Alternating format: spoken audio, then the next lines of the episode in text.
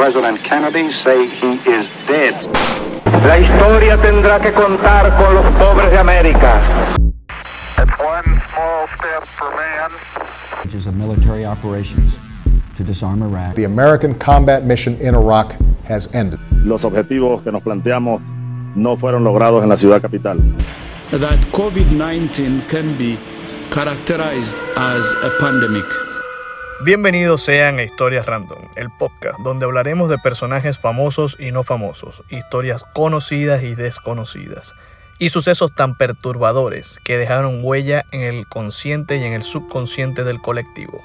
Mi nombre es Leo Ruiz y sin más preámbulo, el episodio del día. El día de hoy les traigo unos asesinos en serie que conmocionaron a Europa del Este, no solo por la brutalidad de sus ataques, sino porque grababan sus atrocidades para comercializarlas en la Deep Web. En este episodio hablaremos de los maníacos de Nepropetrov y las películas snuff.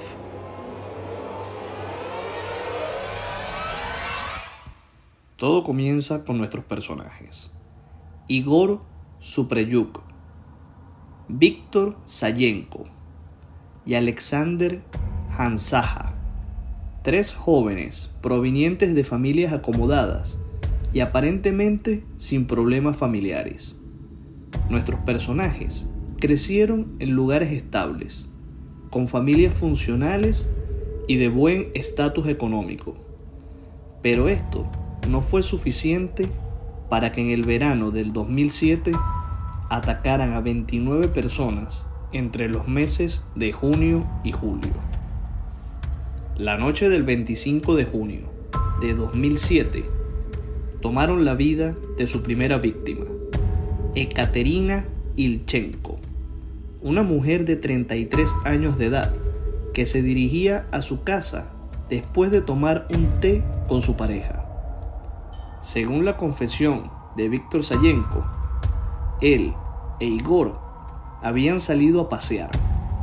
Igor llevaba consigo un martillo con el cual golpeó a la mujer en un costado de la cabeza hasta hacerla caer. Luego en el piso la remató. El cadáver sería encontrado por su madre a las 5 de la mañana en medio de la acera, muy cerca de donde vivían. Tan solo una hora después del primer asesinato, los dos jóvenes atacaron a su siguiente víctima, Román Tataverich, un vagabundo que dormía muy próximo a la escena del primer asesinato. Tataverich fue brutal y repetidamente golpeado con un objeto contundente, una y otra y otra y otra vez, hasta que su cráneo se convirtió en una masa amorfa, incapaz de poder ser reconocida. Posteriormente, el primero de julio, el rastro de sangre prosiguió. Los cuerpos de otras dos víctimas, Evangelina Grichenko y Nikolai Serkoch, fueron encontrados sin vida en una localidad vecina a unos pocos kilómetros del primer pueblo, llamado Novomovkov. La noche del 6 de julio, tres personas más fueron asesinadas en Nepropetrov. La primera fue Igor Nevolada, un militar que acababa de recibir permiso para salir. Este fue golpeado hasta la muerte cuando volvía a casa después de pasar la noche en un club nocturno tomando algunos tragos. Su madre encontró el cuerpo sin vida por la mañana, muy cerca del edificio de apartamentos donde vivía con ella. Elena Tran fue la segunda víctima de esa noche. Elena era una vigilante nocturna de 27 años de edad. Fue asesinada cerca del edificio donde vivía el militar. Según la confesión de Víctor, al aproximarse la vigilante hacia ellos, Igor la golpeó varias veces con un martillo que llevaba escondido bajo su camisa, hasta hacerla caer al suelo. La mujer llevaba un bolso con ella. Víctor lo tomó, tomó algunas prendas para limpiar el martillo y luego tiró el bolso. Esa misma noche mataron a otra mujer más, Valentina Hansha. Al día siguiente, el 7 de julio, dos chicos de 14 años de un pueblo vecino fueron atacados a plena luz del día mientras pescaban. Uno de ellos, Andrei Siyuk, fue asesinado, pero el otro, Vadim Lakov, sí consiguió escapar. El 12 de julio, un hombre de 48 años, llamado Sergei Yasenko, desapareció cuando iba en su bicicleta camino a ver a su nieto. Su cuerpo fue encontrado cuatro días después, mostrando claras señales de haber sido atacado salvajemente. Trece asesinatos más siguieron a estos, a menudo con múltiples cuerpos encontrados en el mismo día. Al parecer, las víctimas fueron escogidas al azar, aunque sí tenían cierta inclinación por las víctimas más vulnerables, mujeres, niños, ancianos, vagabundos y algún que otro ebrio. La mayoría de sus víctimas fueron asesinadas con objetos contundentes, especialmente martillos y barras de acero. Las golpeaban en la cara, dejándolas irreconocibles. Muchas víctimas fueron torturadas y mutiladas, pero nunca les agredieron sexualmente. En algunos casos, robaban las pertenencias de las víctimas, como teléfonos, para venderlas luego en casas de empeño, aunque esta práctica no era tan habitual. La policía ucraniana, emulando a la perfección a la policía latinoamericana, no relacionó los casos sino hasta el 7 de julio, con el ataque de los dos jóvenes de 14 años en el pueblo vecino. De hecho, Vadim Lakov, el chico que sobrevivió al ataque, fue inicialmente puesto bajo arresto como sospechoso de haber asesinado a su amigo. No se le permitió pedir abogado y fue golpeado por la policía durante el interrogatorio. En cualquier caso, se averiguó rápidamente que él no era el responsable. Y así fue como dieron que ese asesinato estaba relacionado con la reciente masacre.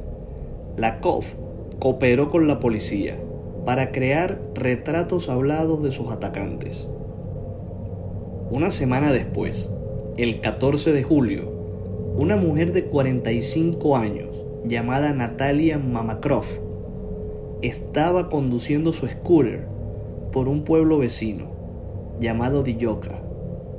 Al pasar por una zona arbolada, dos jóvenes corrieron hacia ella y la hicieron caer de la Entonces, tumbada en el suelo, la golpearon hasta la muerte con un martillo. Cuando dejó de moverse, los jóvenes se subieron al scooter y huyeron. Este ataque fue visto a la distancia por varias personas del lugar los persiguieron, pero rápidamente perdieron la pista de los atacantes. Pero dos niños también vieron el ataque. Escondido a unos pocos metros dentro de los árboles, vieron cómo la mujer fue asesinada brutalmente por estas bestias. Los niños dieron una descripción detallada sobre los atacantes, la cual coincidía con la que había dado previamente el joven de 14 años que había sobrevivido. Rápidamente se organizó un grupo de investigación en Kiev, la capital, comandado por un veterano llamado Vasily Paskalov, y bajo su mando tenía a más de 2.000 investigadores trabajando en el caso.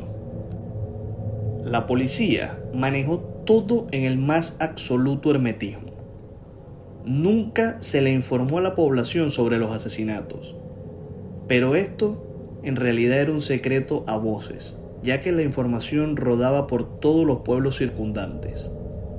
Finalmente, tres sospechosos fueron arrestados el 23 de julio del 2007.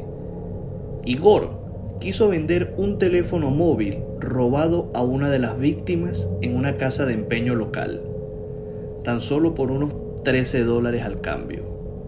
Cuando encendió el teléfono para demostrar que funcionaba, su localización fue rastreada por la policía. Igor y Víctor fueron arrestados en el interior de la tienda, junto a la caja registradora. Alexander fue arrestado en su domicilio mientras intentaba deshacerse de los teléfonos lanzándolos al inodoro. Los teléfonos pudieron ser recuperados, pero no así la información que podría haber habido dentro de ellos. Los tres fueron acusados por estar implicados en 29 agresiones, de las cuales 21 fueron asesinatos y 8 fueron catalogados como intentos de asesinatos, en los que las víctimas consiguieron sobrevivir. Confesaron rápidamente y se declararon culpables, aunque más tarde, en 2008, Igor cambió su declaración a no culpable. Durante el juicio, más detalles escabrosos salieron a la luz. Estos tres amigos habían ido juntos al colegio desde muy pequeños y los tres encontraron algo en común. Durante los interrogatorios, Víctor declaró, Igor y yo teníamos miedo a las alturas y teníamos miedo a ser golpeado por los bullings. Igor decidió combatir todos estos miedos, colgándonos ambos en la barandilla del balcón de su apartamento del piso 14. Esto resultó en un efecto positivo y así logramos perder nuestros miedos a las alturas. Alexander resultó ser más delicado que nosotros. Tenía fobia a la sangre e incluso temía bañar a su gato por temor a lastimarlo. Igor propuso combatir este miedo torturando perros callejeros. Capturábamos perros en las zonas arboladas, cerca de mi casa. Los amarrábamos en un árbol, los estripábamos y nos sacábamos fotografías con ellos. Dichas fotografías fueron usadas en el juicio. Algunas mostraban a los jóvenes pintando esvásticas y otros símbolos con sangre de animal y realizando el saludo fascista de los nazis. De hecho, en una de las fotos, Igor llevaba un pequeño bigote hitleriano, pintado con sangre, y posa junto a un perro muerto. A Igor le gustaba mencionar que había nacido el 20 de abril, el mismo día en que nació Adolf Hitler. También como evidencia, se presentó un largo video que mostraba a los tres jóvenes torturando un gato blanco en el garaje de la casa de uno de ellos. Este fue mostrado en el tribunal. Los tres jóvenes hacen una cruz con dos tablas de madera y clavan al gato en él. Luego de esto, toman una pistola de balín y comienzan a dispararle. Al ver que el gato seguía chillando, tomaron una cinta adhesiva para amordazarlo y así callar los maullidos. Pero lo más perturbador de todo fue el video snuff que filmaron. El plan era comercializarlos. Primero que todo, debo explicar lo que es un video snuff. Estos videos son grabaciones reales de asesinatos. En ellos se pueden ver escenas macabras, tales como las que uno ve en las películas de terror. Pero la diferencia es que las víctimas son víctimas reales y son asesinadas frente a la cámara. Quizá lo más perturbador de todo esto es el mercado negro que hay para este tipo de contenido. En la Deep Web se ofertan por cuantiosas cantidades de dinero, que es pagado con mucho gusto por pervertidos y degenerados que rondan estos sitios. En los teléfonos y computadoras personales de los sospechosos había múltiples grabaciones de videos de los asesinatos. Se filtró un video a internet que muestra el asesinato de Sergei Yaksenko, de 48 años. Se le ve acostado boca arriba, en una zona boscosa, y es golpeado repetidamente en la cara con un martillo, sostenido dentro de una bolsa de plástico. Un atacante apuñala a Yasenko en el ojo y el abdomen con un destornillador. Yasenko es golpeado con el martillo para asegurarse de que está muerto. El ataque en cinta dura unos cuatro minutos. Se ve un asesino sonriéndole a la cámara durante todo el video. Los asesinos caminan de regreso hacia su automóvil, mostrando que el crimen tuvo lugar cerca de la carretera. Junto a su carro estacionado, discuten sobre el asesinato con total normalidad y calma, expresando su leve sorpresa de que la víctima todavía respiraba después de que un destornillador se le hundiera totalmente en su cerebro expuesto. Lo que acabo de narrar es parte del video, el cual recomiendo no ver. Pero si te animas, el video estuvo circulando por un tiempo bajo el nombre Three Guys, One Hammer, o en español, Tres chicos y un martillo. Según la novia de Alexander, el plan era grabar 40 cintas snuff para venderlas. Y esto fue corroborado por un ex compañero de clase de los maníacos. Según este, Igor mantenía contacto con el dueño de una página web que le ofreció una gran cantidad de dinero a cambio de 40 películas donde hubieran diversos asesinatos. Este tema es bastante perturbador.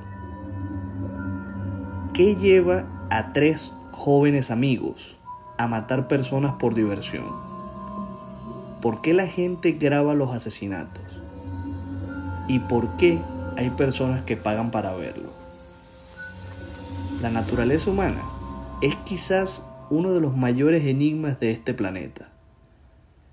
En ella vive el amor, la amistad, la compasión y la bondad. Pero al mismo tiempo, el odio, el sadismo, la crueldad y el morbo. Y por si se estaban preguntando, ¿Qué pasó con los maníacos del martillo? Los tres fueron acusados de asesinato, crueldad animal y filmar películas snuff. A Igor y Víctor le dieron cadena perpetua, pero en 2012 le cambiaron la sentencia a 30 años de prisión.